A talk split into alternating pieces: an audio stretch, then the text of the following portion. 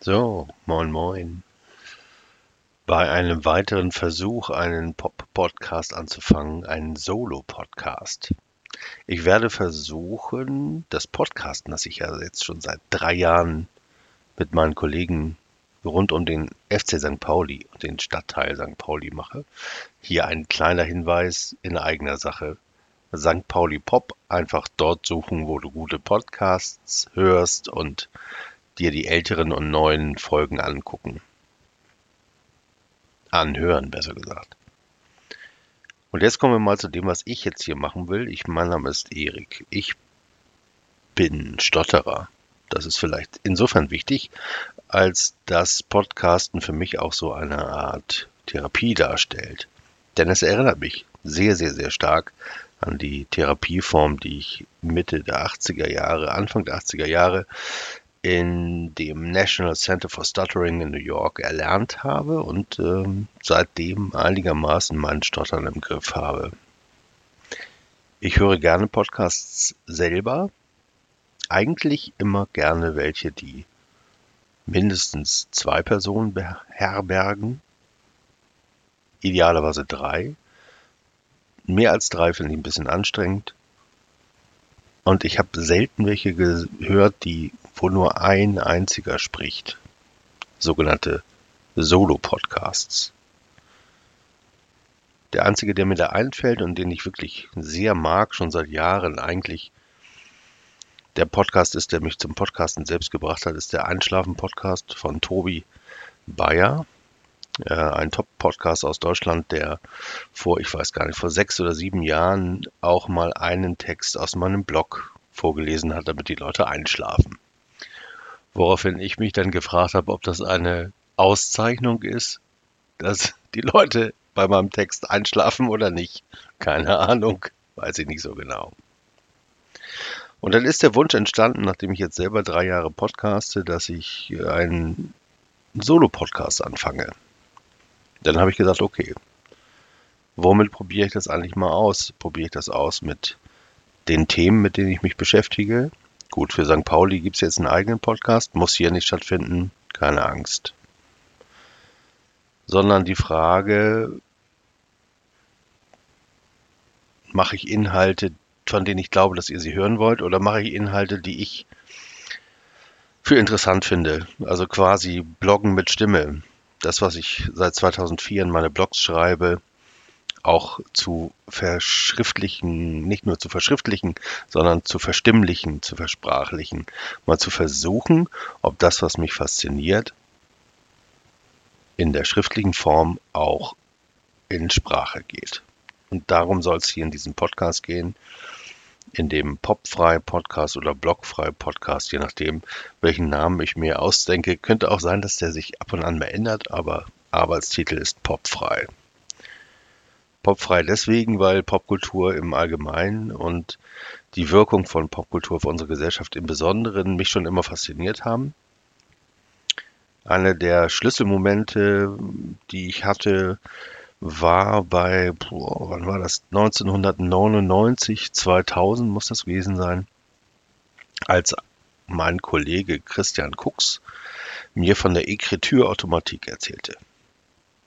Einer Kunstform aus dem 19. Jahrhundert, sehr nah dran am Dadaismus, als man noch gedacht hat oder als man das erste Mal äh, begriffen hat, so ein bisschen, dass die Welt mehr ist als das, was man sehen kann.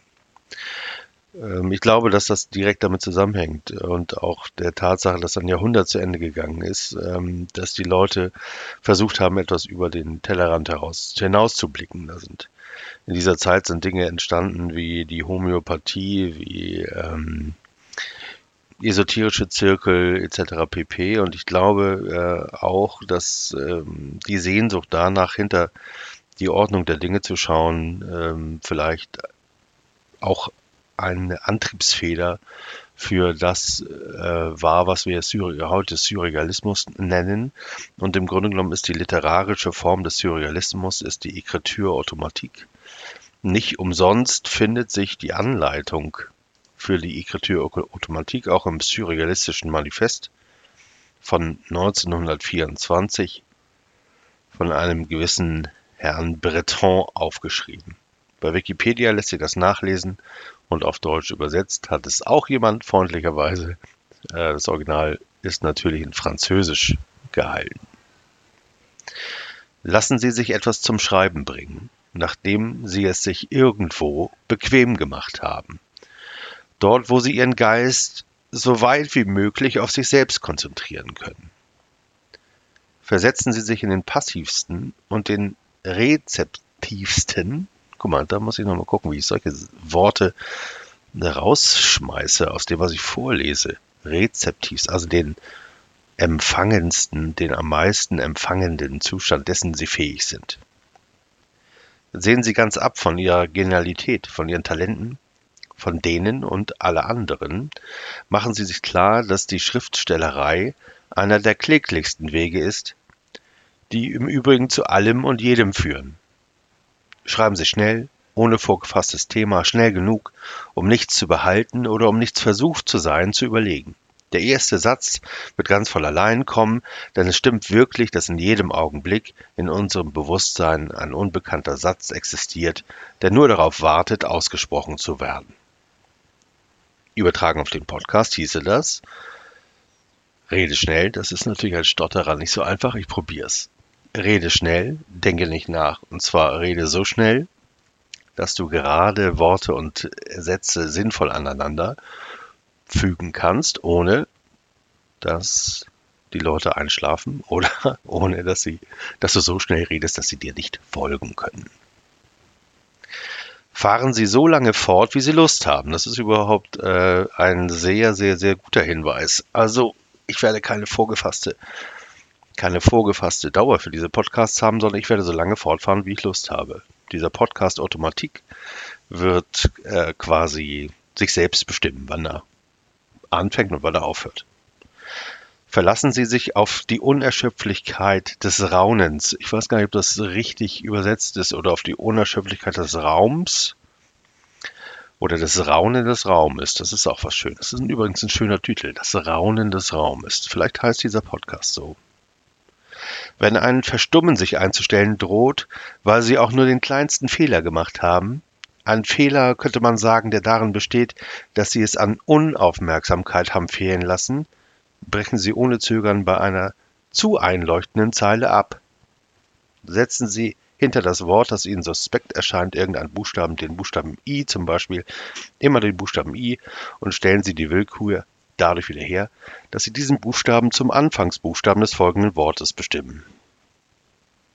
Inzidenz. Inzidenz, was äh, Inzidenz wird kredenzt. Oh, ich muss noch üben. Im Schreiben fällt mir das einfacher. Vielleicht mache ich das einfach so, dass ich äh, die Automatik, die Ekriteur-Automatik vorschalte und dann etwas lese oder äh, abwandelnd lese, was ich automatisch aufgeschrieben habe. Das kann ich eigentlich mal ausprobieren. Ich probiere das mal mit einem Text, den ich äh, geschrieben habe. Wann war das? Am 28. November 2020. Erschienen ist der übrigens in meinem E-Book, ähm, das ihr unter blogfrei.de mit dem Code Newsletter 21. Newsletter groß, 21 klein. also Newsletter 21 zusammen ohne Bindestrich ähm, als Rabattcode mit dem 50% Rabatt kaufen können, kostet noch 1 Euro und bummelige 40 Cent. Und ich würde mich freuen, wenn ihr euch das unter blogfrei.de slash shop könnt ihr euch meine E-Books runterladen. So, nun also Podcast Automatik, das Paket. Als ich in die linke Tasche meiner Jacke fasse, raschelt es. Ich finde drei Einwickelpapiere von Mini-Dimes. Ich erinnere mich nicht, sie jemals gegessen zu haben. Ich werfe sie gedankenverloren in den Mülleimer, dessen ausgefeilte Klappdeckeltechnik nach zehn Jahren aufgegeben hat. Ich kann mich nicht erinnern, denke ich kurz, wann das noch heil war. Ich habe mich eingerichtet in dem Verfall, denke ich noch. Ist mir immer noch lieber so als die Anstrengung, das alles, diese vielen Kleinigkeiten zu reparieren oder weggeschmissenes zu erneuern. Ich kann das alles sehr gut verdrängen, sehe nur ein kurzes Leuchten hinter meinem blinden Fleck, dass da vielleicht was gewesen sein könnte. Ihr wäre das alles aufgefallen und es hätte sie gestört. Unentwegt hätte sie Erneuerung und Engagement gefordert, nicht zu verteidigen, weil sie ja immer recht hatte, eigentlich. Der Bote mit dem fiesen Lächeln klingelt. Ehrlich gesagt weiß ich gar nicht mehr, ob ich an einen Amazon-Boten gedacht habe oder an einen anderen, sagen wir mal, von Hermes. Der Hermes-Bote mit dem fiesen Lächeln klingelt. Ich höre das schon an der Art, wie die elektronische Signalgeberin sich quält. Guck mal, solche Sätze zum Beispiel kann man, es wirkt nicht so richtig spontan, ne? Elektronische Signalgeberin soll eigentlich Klingel heißen. Also wie die Klingel sich quält. Selbst diese einfache elektronische Schalte mag ihn nicht. Da bin ich mir sicher. Können Sie ein Paket für Wumsikowski annehmen aus dem fünften Stock? fragt er rhetorisch und fügt heute eine geheuchelte Erklärung hinzu. Sind nicht da, hab geklingelt. Meine Klingel zwinkert mir zu und schüttelt den Kopf. Nee, hat er nicht, will sie mir damit sagen. Seit Corona muss man immerhin nichts mehr unterschreiben. Keinen Kontakt mit der weltweiten Logistikkette riskieren, die neben Plattfernsehern und Schnellschleifern auch alles mögliche andere durch die halbe Welt kutschiert. Nachdem ich die Tür geschlossen habe, sehe ich mir das Paket kurz genauer an. Es ist flach und ganz und gar mit braunem Packpapier verschlossen. Und zwar so richtig verschlossen. Da dringt nicht mal Knoblauchgeruch durch, denke ich. Und wer war noch mal Finja Wumsikowski? Hatte ich diese Frau jemals gesehen? Im Treppenhaus vielleicht? Vielleicht beim Vorübergehen? Eher vorüberhuschen. Irgendwie tauchen in den letzten Jahren immer Leute, immer neue Leute hier auf, die ganz selbstverständlich den Schlüssel im schweren Schloss an der Haustür umdrehen. Wo kommen die alle her? Und wohin verschwinden sie wieder? Weil die verschwinden relativ schnell. Hat sich das mal einer gefragt, außer jetzt mir, also mir jetzt? ob ich das Paket einfach aufmache. Immerhin habe ich ja den Empfang gar nicht quittiert. Solche Gedanken habe ich übrigens öfter. Ähm, manchmal fliegen sie einfach so vorbei und dann kommen sie äh, doch immer wieder und manchmal wird aus diesem Gedanken eine Handlung. Vor allem, wenn das passiert. Neugier breitet sich in meinem ganzen Körper aus, fließt, fließt durch meinen Kopf und erregt mich, muss ich sagen. Also erregt mich im Sinne von auf, aufregt aufregend. Ich bin aufregend erregt. Aufgeregt. Ich schüttelte das Paket, um zu hören, ob ich mehr, also ob ich höre, was drin ist, aber es bewegt sich nichts. Nun gibt es keinen Weg mehr zurück, denke ich noch kurz, als ich die Schere aus der Küche an das braune, glänzende Papier, Paketband ansetze. Und wie stumpf und verrostet sie ist, also die Schere, die müsste ich eigentlich wieder mal schleifen, denke ich noch, bevor sich aus dem Paket etwas Bahn bricht direkt in mein Gesicht. So, das war das Paket.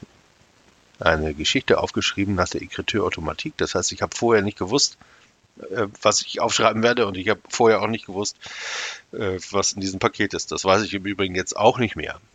Schreibt mir doch einfach an eh.blockfrei.de, was eure Idee ist, was in diesem Paket sein könnte und wie sich dieses, diese Geschichte weiterentwickelt. Denn das ist ja das Lustige an der Écriture-Automatik. Wir sind äh, alle zusammen in der Lage, eine neue Welt zu erschaffen, etwas Surreales. Es kann übrigens, apropos Surreal, es muss nicht von dieser Welt sein, es muss auch nicht aus Ottensen oder aus Altona sein, wo ich dieses Paket entgegengenommen habe. Es kann irgendwo passieren, irgendwann, und es kann auch irgendwas passieren. Vielleicht spare ich mir das mal für die nächste Folge auf das Paket 2.0 oder so ähnlich und ähm, freue mich, dass ihr mir die knapp 15 Minuten jetzt hier zugehört habt. Jingle, Jingle, Jungle, Jungle. Ach ja, einen Jingle muss ich mir noch ausdenken. Mal gucken, ob ich den rangeprokelt kriege. Ansonsten vielen Dank fürs Zuhören. Vielen Dank fürs Abonnieren.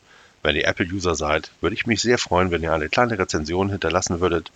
Ansonsten unregelmäßigerweise bis nächstes Mal. Dankeschön.